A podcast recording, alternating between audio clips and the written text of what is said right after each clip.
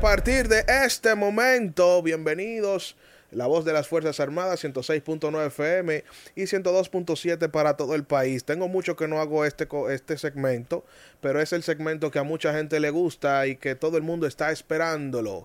Este segmento se llama Aplicándola con el profe Dere. Bueno, muchas cosas han sucedido esta semana, una semana muy movida en el escenario político, en el ámbito social, eh, la tragedia de San Cristóbal, han surgido muchas investigaciones, muchas, muchas teorías conspirativas. Ha sido una semana muy movida, pero en esta ocasión no voy a hablar de nada puntual que haya pasado eh, en el país, pero sí voy a hablar de algo que pasa mucho en el país. Ay, ¿de qué tú estás hablando? Ahora les explico. En Estados Unidos y en estos países desarrollados, eh, hablar de la Policía Nacional o de, la policía de, dicho país, de, un, de cierto país, o de las Fuerzas Armadas de un país X, es sinónimo de respeto y de solemnidad. Allá por lo menos que nosotros siempre ponemos de referente con temas de disciplina en algunas cosas a Estados Unidos, eh, la policía estadounidense es bien respetada allá. un policía tiene poder y tiene autoridad, que son conceptos diferentes. Poder es lo que te da la posición, el alcance de lo que tú puedes hacer. Pero la autoridad es la actitud con la que tú ejerces este poder. ¿Y cómo lo ejerces? Tú puedes ejercerlo de manera abusiva o puedes ejercerlo con sabiduría y con equidad para un pueblo, un país. Eso aplica para posiciones políticas, posiciones administrativas, para todo en general. Allá en Estados Unidos respetan a los policías. Me voy más lejos. Respetan a los bomberos, los, la Guardia Costera, que son los, los rescatistas.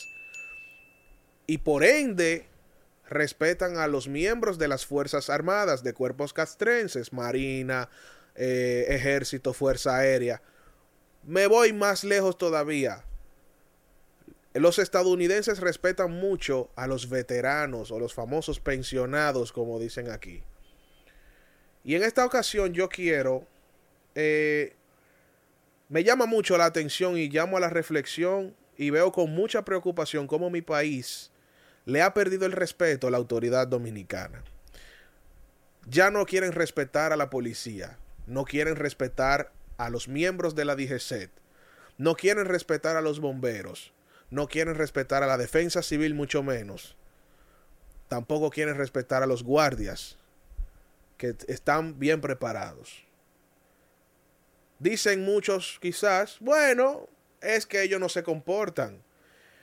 Si bien es cierto, algunos militares, algunos policías, quizá puedan carecer de educación integral y de educación académica, posiblemente. Puedo darles ese punto. Pero de igual manera, ellos, ellos ingresan a un cuerpo castrense, ya sea la policía o la Fuerza Aérea, Ejército o Armada, en este caso, que es la Marina de Guerra anteriormente conocida como Marina de Guerra, ellos reciben un entrenamiento muy riguroso, agotador, física y mentalmente agotador. Un miembro de las Fuerzas Armadas entra o ingresa a una institución X y dura seis meses de entrenamiento. Pero esos seis meses, para ellos ahí dentro, parecen cinco años. Porque el nivel de hostigamiento, el cansancio físico, eh, eh, eh, la lucha, la guerra psicológica entre yo puedo, no puedo, yo puedo, no puedo, eso es terrible.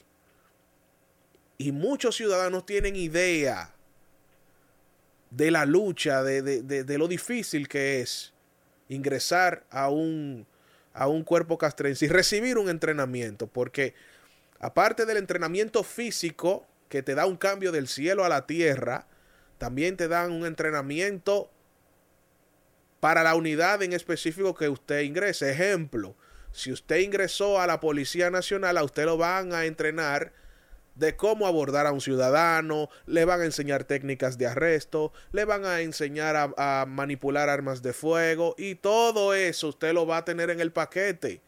Muy bien.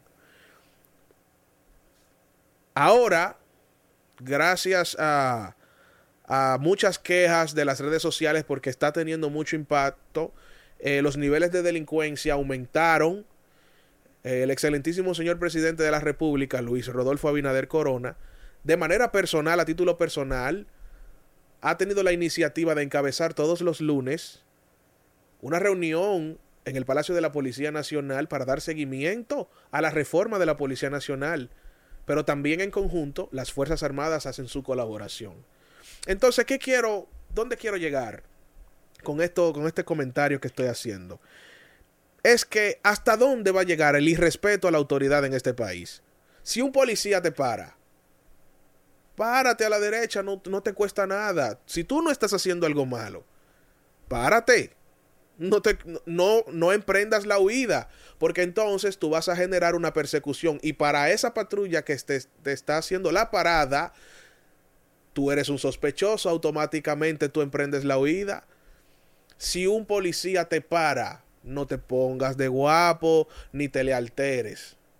Si el policía te agrede verbalmente, no te pongas a su nivel. Simplemente dirígete con respeto y que todo fluya. Si el policía comete alguna falta, va a ser sancionado en su momento.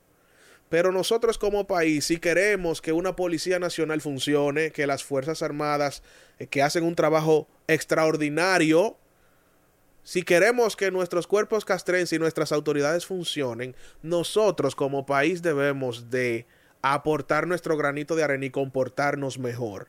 Porque automáticamente salimos a la calle y una policía, un DGCET, que principalmente los DGCET somos los que son los que cogen más, los más los rebotes aquí. Un DGCET para un dominicano y eso es problema, ya la gente se predispone a pelear. Pero si usted se va en rojo, usted dobla donde no tenía que doblar y un DGC tiene todo el derecho de pararlo y entonces encima de eso tú quieres pelearle. Así no, con el fuego hasta el hierro se dobla. Párese, coja su multa sin problema, páguela y no lo vuelva a hacer. Ahora bien, si un DGC que no está permitido ponerte una multa arbitrariamente, usted tiene todo el derecho de denunciarlo en el Tribunal de Tránsito que está ahí en la avenida San Martín con Quinto Centenario. Usted puede con todo su derecho como ciudadano de denunciar esa, eh, eh, eh, esa mala acción de ese agente de tránsito. Eso es un derecho que usted tiene que le asiste, pero también usted tiene un deber que le asiste y es respetar las leyes de tránsito. Eso es lo que hay que hacer. Si usted quiere resultados con las autoridades, respétela a usted, empiece respetándola. No la agreda verbalmente. Porque entonces, ¿qué va a pasar? La policía no va a tener más remedio que someterte a la obediencia. ¿Cómo? Bueno, hay técnicas de arresto que obligatoriamente tienen que intervenir físicamente contigo. Tú puedes ser el tamaño que tú, que tú, que tú quieras, pero ellos tienen un entrenamiento especializado de cómo abordar a un ciudadano. Lo abordan, buenas tardes, buenas noches, eh, lo estamos deteniendo por tal razón, estamos haciendo este operativo por prevención. Bien. Ahora, si usted se puso de remolón o de guapo a privar en superhéroe, en Capitán América, ellos no van a tener más remedio, te hacen varias advertencias y bueno, te someten a la, obediencia porque tú estás irrumpiendo un orden público. Si queremos resultados con nuestras autoridades en la policía y en las Fuerzas Armadas, empieza tú respetándolos a ellos, porque ellos también abandonan sus familias y salen a las calles a patrullar y llegan a las 5 o 6 de la mañana, dejan a sus familias en su casa, tienen hijos, tienen esposa y salen a protegerte a ti en el país, donde quiera que tú te encuentres. Es cierto que hay irregularidades, porque hay dos o tres que quizá pudieran empañar la institución, pero no todos son así hay mucha preparación en la policía. En la policía hay muchos profesionales con carrera, con educación y disciplina. En las Fuerzas Armadas hay miles de profesionales con talento y con capacidad de gerenciar cualquier institución. Porque cuentan con el entrenamiento, la preparación y cuentan con la energía y la disciplina para hacerlo. Así que empecemos a respetar nuestras autoridades. Eh, este comentario lo hago porque me molesta cuando una persona lo para un policía y lo primero es que hace es que se pone los guantes y empieza a discutir con el policía. ¿Por qué usted me para? No, él tiene todo el derecho de pararlo. Si le, yo a mí me para la policía, me ha parado, a mí me han hecho, me han pedido parada. Yo trabajo en la DGC, yo.